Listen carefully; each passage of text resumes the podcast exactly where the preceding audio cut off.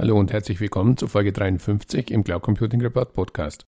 In dieser Folge unterhalte ich mich mit Hendrik Hausen, Mitgründer und Geschäftsführer der Firma Olfa Cloud.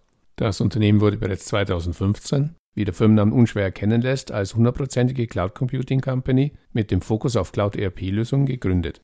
Im Interview sprechen wir dann auch darüber, wie mutig bzw. verrückt man sein musste, schon damals alles auf die Cloud-Karte zu setzen und ob es einen Plan B für den Fall gab, dass es mit der Cloud in Deutschland nichts wird. Darüber hinaus unterhalten wir uns über die aktuelle Marktentwicklung und die Vorteile, aber auch die Vorbehalte, die es heute noch im deutschen Mittelstand beim Thema Cloud ERP gibt.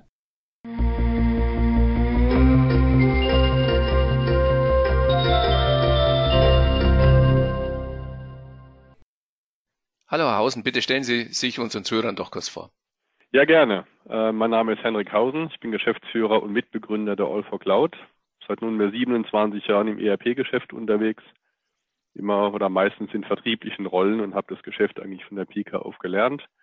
Verschiedene Stationen gehabt. Äh, unter anderem war ich auch äh, bei der SAP ein paar Jahre im Vertrieb da denke ich, äh, werden wir dann später nochmal drauf zurückkommen. Sie haben Ihr Unternehmen bereits 2015 als hundertprozentige Cloud Company gegründet und dies ja sogar im Firmennamen Olfa Cloud manifestiert. Wie mutig oder darf ich sagen verrückt musste man damals sein, alles auf die Cloud-Karte zu setzen und gab es einen Plan B für den Fall, dass es mit der Cloud in Deutschland nichts wird?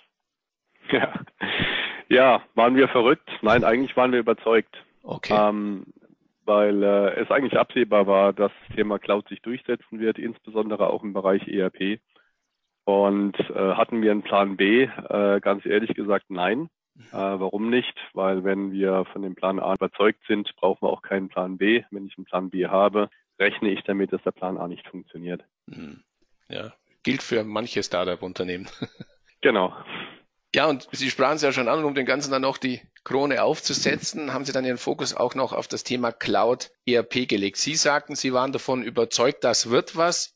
Ich muss sagen, lange mhm. hörte ich auch die Behauptung, Cloud und ERP, das funktioniert gar nicht. Wie haben Sie diese Diskussion mitverfolgt? Eigentlich mit Zuversicht. Äh, wenn man so lange im ERP-Geschäft schon aktiv war äh, und man auch die Gesamtentwicklung gesehen hat, von klassischer Inhouse-Installation beim Kunden hin zum Hosting, hin zur Veränderung der gesamten Nutzungswelt, auch im Privatbereich, äh, mehr, mehr im Consumption-Modell zu denken, war das eigentlich eine logische Konsequenz, dass sich alle Geschäftsbereiche Richtung Cloud entwickeln werden. Wir haben es erlebt sehr früh im Bereich Office mit Mail und, und Telefonie auch. Und äh, dadurch, dass eigentlich die Geschäftswelt sich auch immer stark an der privaten Nutzung orientiert, war klar, dass das Thema irgendwann aufgeht. Natürlich gab es Kritiker, das ist bei neuen Themen immer so.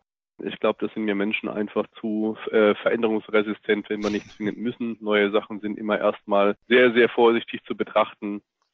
Aber die Tendenz war klar. Äh, und, und auch da ganz ehrlich, on-premise gehostet, Cloud-Mietmodell.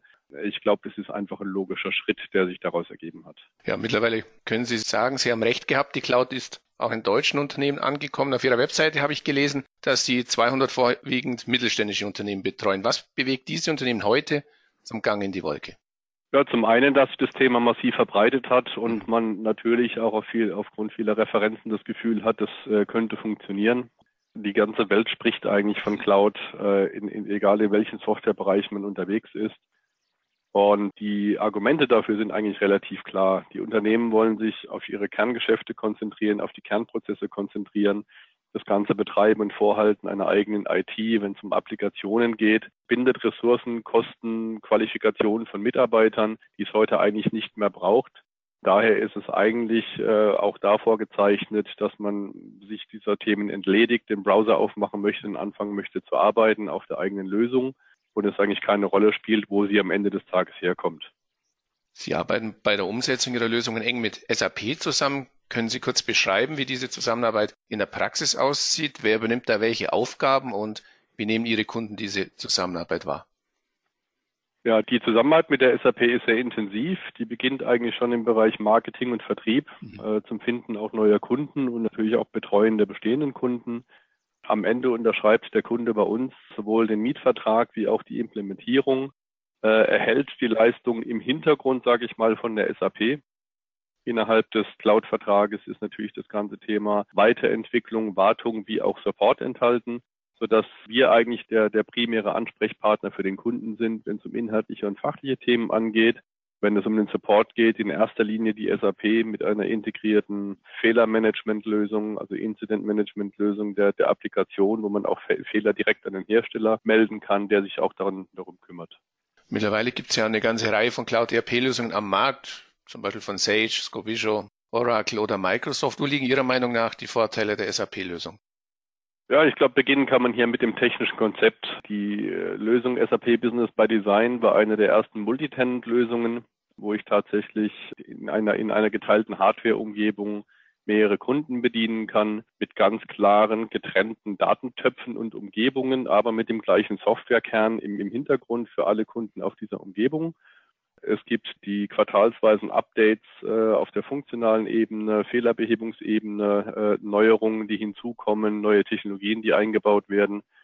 Äh, inzwischen über elf Jahre Erfahrungswerte äh, mit einem kontinuierlichen Update-Prozess, der dahinter liegt. Ähm, eine ne sehr einfache Preisstruktur, äh, weil es hier wirklich sehr simpel gehalten ist mit sieben verschiedenen Usertypen, die auch sehr leicht zu kategorisieren sind und natürlich dann das ganze Thema Usability und Funktionalität betrieben von SAP, vom Hersteller in Deutschland, im deutschen Rechenzentrum. Das sind oftmals schlagende Argumente. Und wo liegen Ihrer Erfahrung nach derzeit noch die Vorbehalte im deutschen Mittelstand, wenn es darum geht, Cloud-Lösungen im Allgemeinen beziehungsweise Cloud-ERP-Lösungen im Speziellen einzusetzen? Ja, immer wieder ein lustiges Thema. Wir haben die ersten Jahre versucht, äh, viele Unternehmen zu missionieren und ihnen klarzumachen, wie toll es ist äh, und wie einfach es ist, in die Cloud zu gehen. Hm. Die klassischen Vorbehalte, die man da gesehen hat und gehört hat, waren, nein, meine Daten sind bei mir sicherer im eigenen Haus, dann weiß ich wenigstens, wo sie sind. Wir führten dann oft nicht die Diskussion, dass wir glauben, dass die Sicherheit in einem äh, großen Rechenzentrum mit allen Sicherheitszertifikaten eine ganz andere Qualitäts- und Sicherheitsstufe mit sich bringt und warten darauf, dass die Unternehmen irgendwann soweit sind, äh, oft mit Generationswechsel verbunden oder aus einem Zwang heraus, dass eine alte Lösung nicht mehr funktioniert oder ein Update sehr teuer wird. Auf der anderen Seite sehen wir auch äh, die Besitzstandswahrung von, von Verantwortlichen für die IT und für die IT-Lösungen, die es noch nicht geschafft haben zu verstehen, dass sie eigentlich viel an oder ganz andere Mehrwerte bringen können, wenn sie die Prozesse des Unternehmens unterstützen, vielleicht auch neue Prozesse und Geschäftsmodelle supporten können, anstatt zu schauen, dass die Hardware läuft, die Datenbank aktualisiert wird, die Sicherheitsmechanismen auf dem neuesten Stand der Technik sind, bis hin zu den Backup-Szenarien. Also eher ein menschlich subjektives Problem. Absolut menschlich. Ja.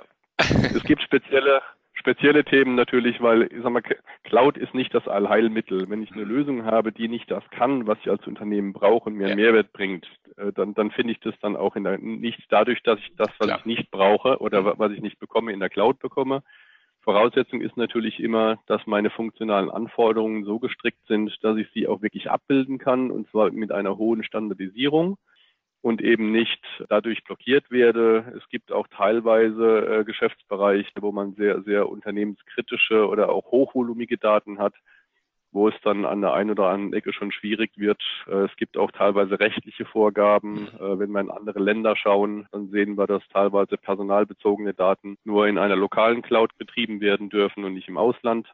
Also es gibt schon so ein paar Parameter, die äh, vereinzelt dagegen sprechen, aber flächendeckend sehen wir eigentlich schon, dass die Vorbehalte weniger werden, aber sie sind immer noch da und es ist nicht wegzudiskutieren. Ja, dann lassen wir uns abschließend noch den obligatorischen Blick in die Kristallkugel werfen, dass Cloud Computing mittlerweile auch in deutschen Unternehmen, gerade auch im Mittelstand angekommen ist. Darüber haben wir ja bereits gesprochen. Wie sehen Sie die weitere Entwicklung, insbesondere natürlich im ERP-Segment? Ist es vorstellbar, dass es irgendwann wirklich eine Cloud-Only ERP-Welt geben wird? Ich glaube, hier müssen wir differenzieren. Ich glaube tatsächlich im Mittelstandsbereich äh, wird es eine Cloud-Only ERP-Welt geben können. Mhm. Bei größeren Unternehmen wird es aufgrund der sehr hohen Komplexität äh, vermutlich länger dauern, sodass man Teilsegmente auslagert. Aber auch hier, wenn wir nochmal auf den Mittelstand zurückkommen, sehen wir, dass also selbst die große Zurückhaltung im Bereich der Fertigungsindustrie sich nach und nach auflöst, wenn wir Richtung IoT-Szenarien denken, Richtung Sensoring, Tagging, was da alles hinten dran steht, um Prozesse zu beschleunigen. Das geht ohne Cloud nicht. Von daher ist eigentlich äh, die Bastion der Zurückhaltung im äh, fertigenden Umfeld auch sehr stark am Bröckeln. Man beschäftigt sich inzwischen sehr, sehr intensiv auch mit Cloud-Lösungen. Immer natürlich vorausgesetzt, dass die funktionalen Anforderungen abgedeckt werden können. Aber der Charme der Vorteile überwiegt inzwischen auch stark. Ja, dann wünsche ich weiter viel Erfolg und herzlichen Dank für das Gespräch. Sehr gerne.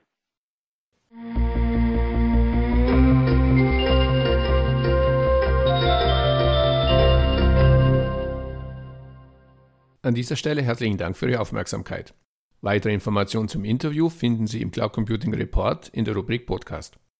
Wenn Sie regelmäßig über aktuelle News und Hintergrundinformationen rund um das Thema Cloud Computing informiert werden möchten, abonnieren Sie am besten unseren Newsletter. So viel für heute. Vielen Dank fürs Zuhören und bis zum nächsten Mal. Ihr Werner Grohmann.